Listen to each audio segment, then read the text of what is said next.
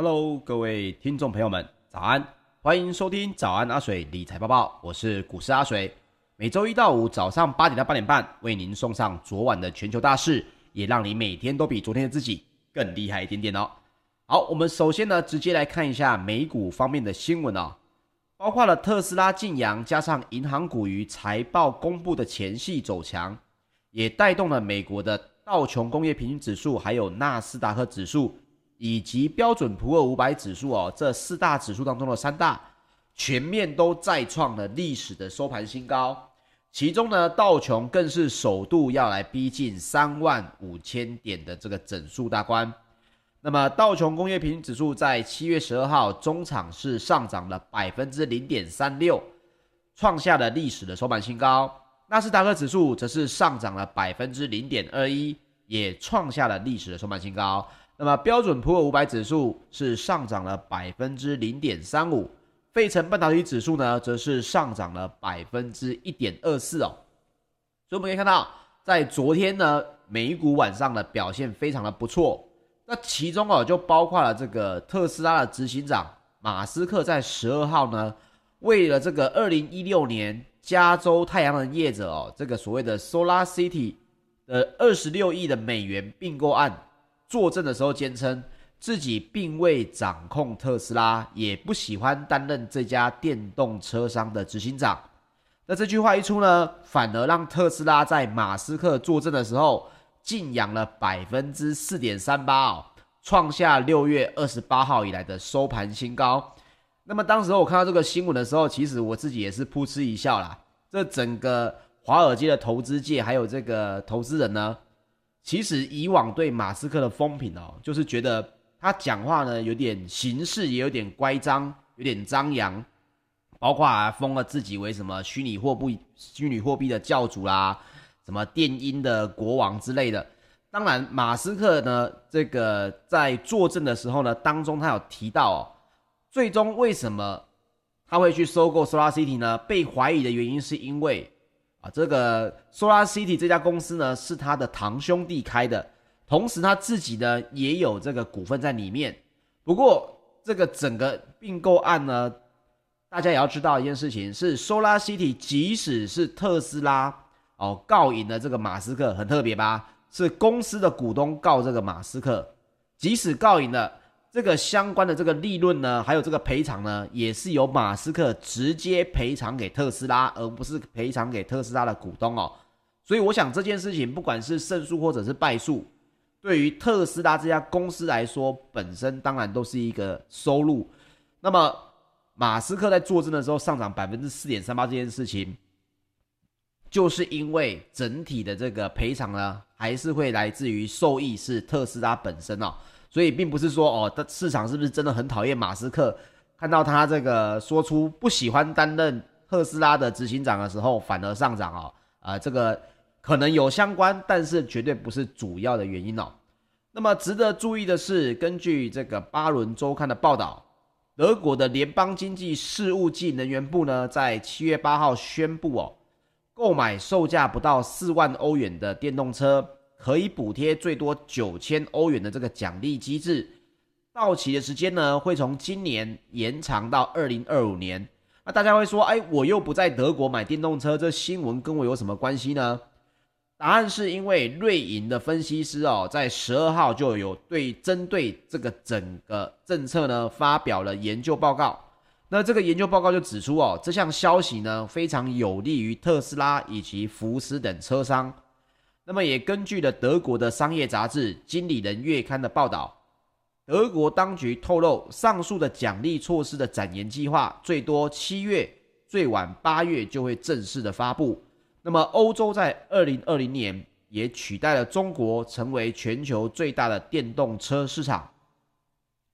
那么也包括美国的锂矿商呢，也同步跳涨了超过五个百分点。创下了历史的收盘新高啊！这是因为锂矿在电动车的使用上面哦，它的需求还是非常的高，所以相关的这个股票呢，也会跟着电动车的新闻而有所涨跌哦。那么另外也包括了高盛还有摩根大通在内的大型银行，即将在本周公布第二季的财报，为拆超级财报周来揭开序幕，包括高盛以及摩根大通也分别劲扬了百分之二点三五，还有百分之一点四三哦。那么为什么财报还没公布之前呢，这些股票就已经先上涨呢？我想是因为呢，这所谓的预估值哦，跟相关的华尔街人员看到目前的政策，大致上也会知道，这两家公司的财报呢，理论上不会比预估的还要差哦。所以大概是在今天晚上美股的盘前呢，摩根大通跟高盛就会来公布的财报。那么明天呢，也有几家大间的这个银行哦，包括美国银行、花旗银行，还有富国银行，也都会来公布财报哦，也是在明天的这个晚上，我们晚上时间美股盘前的时候就会公布。那么投资人呢，也将会密切的观察财报，判断美国的经济复苏的趋势究竟能延续多久。那么路透社也报道，根据路福特的 IBES 的资料也显示。分析师普遍预测，标普五百成分股四月到六月的当季每股盈余有望年增百分之六十六。那么另外一方面，联准会的主席鲍尔即将在本周三，也就是七月十四号以及周四要前往国会作证，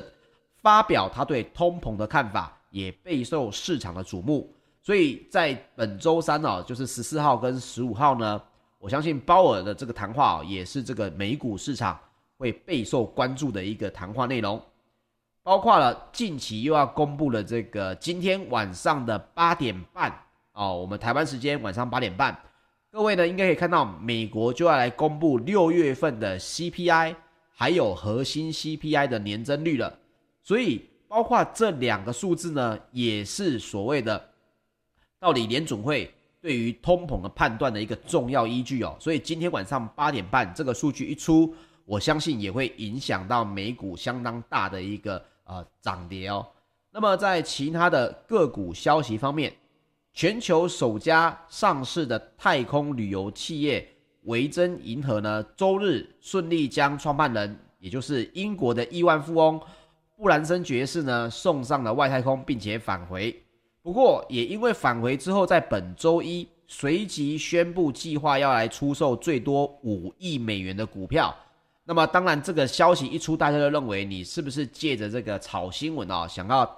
这个逢高来出脱股票？同时呢，你在刚送上创办人上太空之后，你就要出售股票，是不是当中遇到了什么问题？包括这些种种的行为跟预测呢，也让这个维珍银河的股票。应声重挫了百分之十七点三哦，创下六月二十四号以来的收盘新低。那么，另外，中国的轿车龙头服务平台滴滴出行也确认，北京网络安全当局已经通知应用城市店呢，移除该公司二十五款的 APP。那么，该公司也坦言，政府的行动也将冲击中国当地的营收。滴滴出行也闻讯下挫了百分之七点二三。那么路透社在十二号独家引述了未具名的消息人士也报道，中国的反托拉斯主管机关即将要求腾讯音乐的娱乐集团放弃独家音乐版权，并且开罚五十万人民币作为并购竞争应用程式酷狗跟酷我时，并未按照规定及时上报的惩罚。那么腾讯音乐也闻讯下跌了百分之四点一九哦，所以各位应该也可以看到，我认为呢，中国的反托拉斯主管机关呢，并不是只是在单纯的修理这个滴滴跟可能是腾讯呐，因为修理自家的这个企业呢，并不是太大的这个用意。当然，你当中要讲到说这可能当中有一些政治的斗争，或者有一些什么杀鸡儆猴的意味，我认为都是可能的。但是呢，各位要注意的是，是中国的反托拉斯主管机关开始动起来这件事情，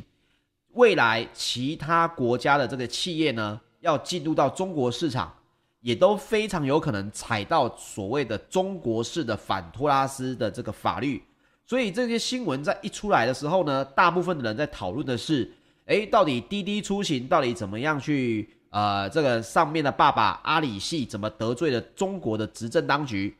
但是阿水也要跟各位分享的是，这件事情其实你可以看得更深更远，他是不是借由打击所谓的滴滴出行跟腾讯音乐，未来在跟任何一家国际企业在中国当地打官司的时候，是不是他也可以指出，我连我自己的滴滴出行，还有腾讯音乐这种本国的企业，都是率先开罚，甚至要求下架，又怎么会只是针对国外的企业呢？所以，包括这些每一个案例哦，我也都认为说，这个东西它后面的布局有可能会造成更大。那么，我自己看到的是，中国这件事情确实也在对于我之前所谓这个理论。接下来，全球将会进行一个非常强大的、非常强烈的一个反全球化的一个布局哦。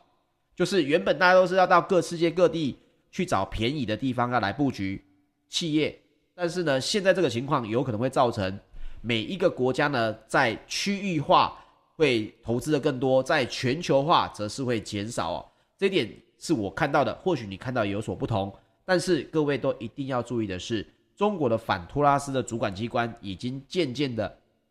从原本的只有法条、只有机关，走入了每个投资者的眼界当中哦。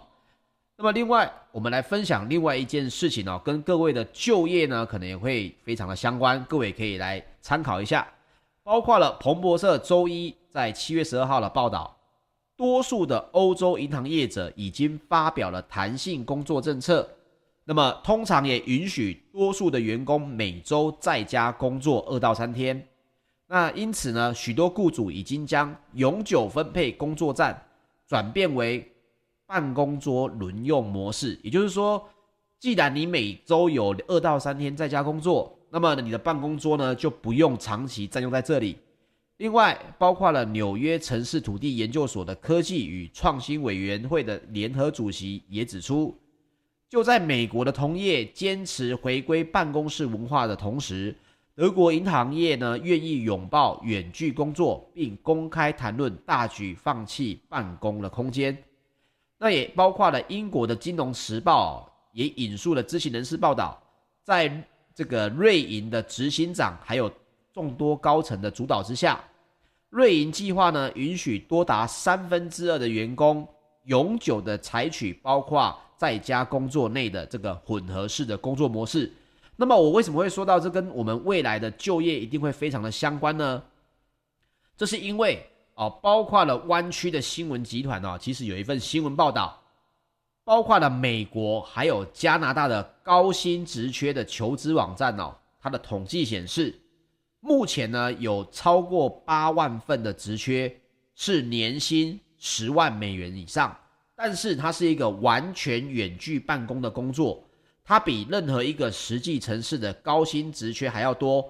甚至也超越了旧金山、纽约还有洛杉矶。所以大家原本认为啊、可能在圣荷西，在美国矽谷这个所在的旧金山，或许对于这个相关的 work from home 接受度比较高。但是其实，在美加两地啊，两国呢。他们的完全远距工作的高薪程度哦，也越来越多，所以包括你现在的这个呃，你的可能工作的方式，在未来的十年呢，如果你未来的十年、二十年，你都还是属于一个需要上班尚未退休的人员，你也可以去思考一下，未来在这个远距的工作越来越多的情况下，即使疫情消退了，会不会也让远距工作这件事情呢？它的需求越来越多，你是不是可以介入所谓的远距上班的这个职缺？那么或许你可以做一个真的就是所谓的领高薪，但是也是在家工作的情况哦。那么也包括了这个求职网站的执行长也表示，他自己看到的是呢，两年前远距上班的职缺绝对没办法进入前五十名，但是短短的时间呢，包括疫情的影响，也让这个。工作的方式出现了最大的转变哦，所以他也自己也提到，这其实是一个非常近期的一个转变。那么也包括巴伦周刊呢，在六月十九号也报道哦，微软的执行长呢，在接受书面访问时也指出，过去一年来呢，所有产业的数位转型都被提前了很多年，是人们呢正在经历真正的结构性的变化。所以阿水也可以。分享给大家的是，既然新闻呢开始告诉我们有结构性的变化，你也可以思考一下，是不是在未来你有一个更好的工作机会，而且你不必要舟车劳顿哦。这点分享给大家。好，接下来我们来说说石油方面。纽约商业交易所的八月原油期货在七月十二号收盘是下跌了百分之零点六，来到每桶七十四点一美元。这还是因为哦，还是有部分的投资人担忧全球的疫情还是对需求造成的影响。包括了欧洲的 ICE 期货交易所近月的布兰特原油也下跌了百分之零点五，来到每桶七十五点一六美元。那么大家想知道的是，到底油价如果没办法回到一个比较低廉的七十美元以下的话，那么美国的页岩油到底会不会增产呢？那这件事情其实跟大家分享一下两个看法啊、第一个是在 G20 的财长会议。就当中有警告，新冠的病毒变种激增，以及发展中的国家难以获得疫苗，这两个威胁，当就会威胁到全球的经济复苏。那么也包括了英国石油公司首席的经济学家达尔也表示，美国的页岩油产业的这个经营模式呢，已经出现了变化，生产商呢更注重于资本的节制，所以再投资的比率哦就大幅的下滑。那么也包括了欧佩克在之前也预估，今年美国页岩油的产量仅会少量增加每天二十万桶，主要呢是因为页岩油的生产商仍然聚焦在资本的节制，而不是提高产能，预计要到二零二二年才会有比较大的增加。不过，美国自己的能源部的报告呢却打脸了。他直接说到，美国的七大页岩层的二零二一年的七月原油日产量将会比前月增加三点八万桶，来到七百八十点三万桶哦。那么这些油到底是谁生产的呢？一会说不会增产，一会又说要增加这个原油产量。其实根据标普全球普氏分析的调查，这个所谓的页岩油的产业生产的恢复哦，都是来自于小型的生产商。